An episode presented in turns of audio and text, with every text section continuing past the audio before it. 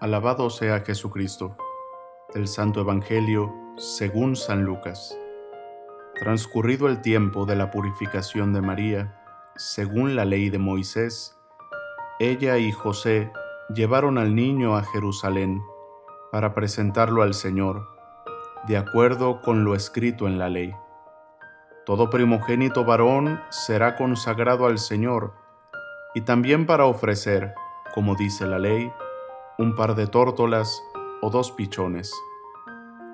Vivía en Jerusalén un hombre llamado Simeón, varón justo y temeroso de Dios, que aguardaba el consuelo de Israel. En él moraba el Espíritu Santo, el cual le había revelado que no moriría sin haber visto antes al Mesías del Señor.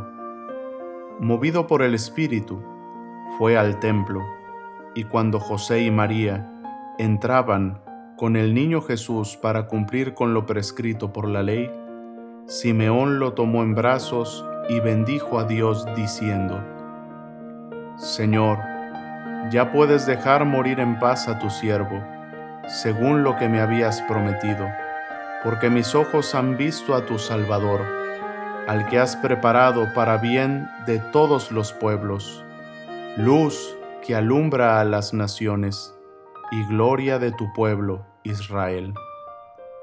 El padre y la madre del niño estaban admirados de semejantes palabras.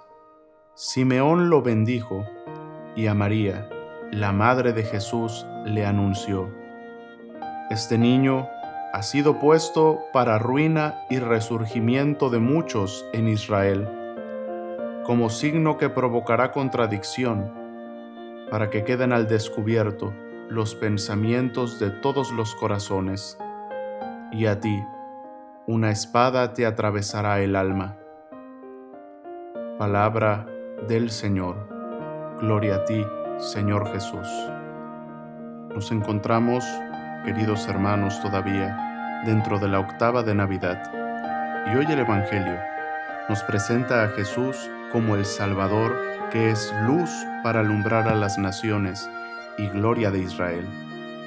Recordemos que Zacarías, movido por el Espíritu Santo, lo llamó el sol que nace de lo alto.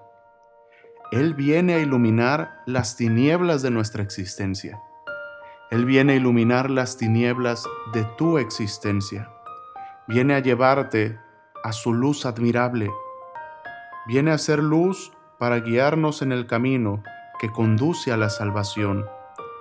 Ya lo reza el Salmo del buen pastor cuando dice que aunque pasemos por cañadas oscuras, nada temeremos, porque su vara y su callado nos dan seguridad. Y es que es la presencia del buen pastor la que puede guiarnos en la peor de las oscuridades y nos puede sacar de la peor de las tinieblas a la luz admirable de Dios. Él es la luz que viene a deslumbrar a todos los reyes y príncipes de este mundo, pues Él viene a ser el rey más grande de todos, el príncipe de paz. Él es la luz que viene a ahuyentar las sombras de la muerte que envolvían al mundo.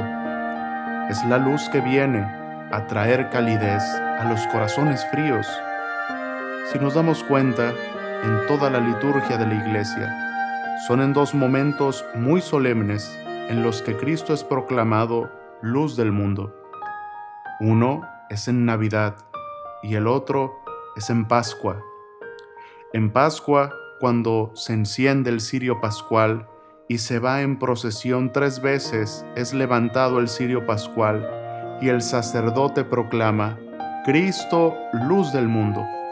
Y todos decimos, demos gracias a Dios y en Navidad también, por boca de Simeón, nos habla Dios, nos habla el Espíritu Santo para proclamar a Cristo luz del mundo, luz de las naciones.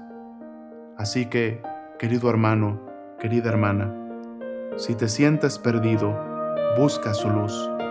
Si te sientes solo, busca su luz. Si te sientes triste, si te sientes sin rumbo, si te sientes sin sentido, si te sientes enfermo, si te sientes despreciado, busca su luz, pues Él, como faro en medio de la oscuridad, te guiará al reino de su presencia, donde todo es posible, pues ahí, en su presencia, se hace su voluntad.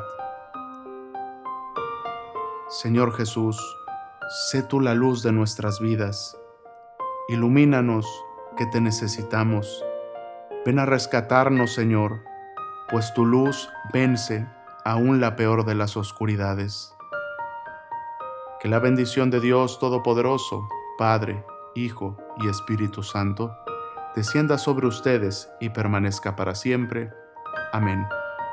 Sagrado Corazón de Jesús, en ti confío. Santa María de Guadalupe, Augusta Reina de México, salva nuestra patria y conserva nuestra fe.